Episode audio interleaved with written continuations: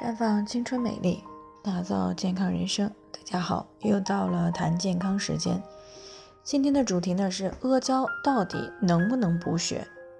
昨天呢有听众过来咨询说中医把脉有血虚的情况，老公呢给她买了阿胶，但是他的一个朋友告诉他说阿胶不补铁，所以呢阿胶买回来几天了也一直都没有吃。那么阿胶到底对于改善气血不足有没有作用呢？提到阿胶呢，很多女性朋友并不陌生，毕竟呢它是中医上补血最常用的啊，是驴皮经过煎煮浓缩制成的固体胶，捣成碎块或者是以蛤粉炒成珠状使用。那么中医认为呢，阿胶甘而性平。归肺经、肾经与肝经，主要呢有补血、止血、滋阴润肺的作用。在调理血虚症时呢，常常配伍有黄芪和党参等等。在调理多种出血啊，尤其适用于疲劳出血时，单用呢既有效果，但临床中多配伍使用。比如说调理便血时啊，多配伍炒心土、生地。黄芩，那在调理崩漏、月经过多时呢，大多会配伍白芍和生地等等。那在调理热病伤阴、心烦失眠时呢，会配伍黄连、鸡子黄等。调理肺虚火旺、产咳咽干、痰少或痰中带血时呢，多配伍牛蒡子、杏仁等。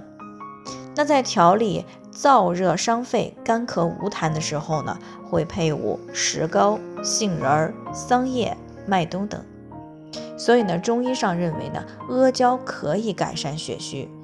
但是有些人呢，从营养学的角度来说啊，说阿胶所含的铁并不是特别多，而且里面含的胶原蛋白呢，也并不是优质蛋白，所以呢，阿胶并不会有特别的补血作用。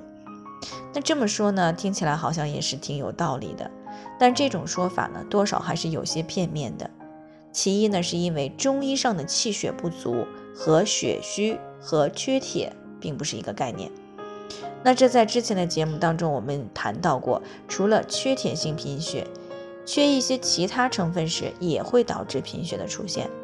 缺铁呢，只是其中的一种，而且呢。阿胶主要补充的其实是促进身体血液当中红细胞里面的血红蛋白生成的，这样的血红蛋白才可以将足够的氧气输送到身体的各个器官，从而使机体正常的运行。那么判定贫血的标准呢，就是血红蛋白的浓度是不是达标。正常女性的最低标准呢是一百一十克每升，那如果低于一百一呢，就算是贫血了。而阿胶呢，可以辅助促进血红蛋白的生成，也就是说，阿胶呢有改善贫血的作用。只不过单纯的只是阿胶有些黏腻啊，不太好消化，脾胃功能不太好的话呢，单独使用可能效果不太理想，而且呢会给身体带来一定的负担。所以呢，一般多建议配伍使用阿胶，这样呢就可以达到一个最佳的作用。当然了，气血不足的人啊，也是需要注意饮食的均衡，特别是像肉、蛋、奶、豆制品啊，以及蔬菜水果一类的，最好每天呢都能吃一些，这样呢补气养血的作用呢才会事半功倍。而在临床当中呢，以缺铁性贫血最为常见啊，那么可以适当的多吃一些动物的肉类、内脏一类的食物。啊，这些呢含铁量都是比较高的，而且呢人体相对来说也是比较容易吸收。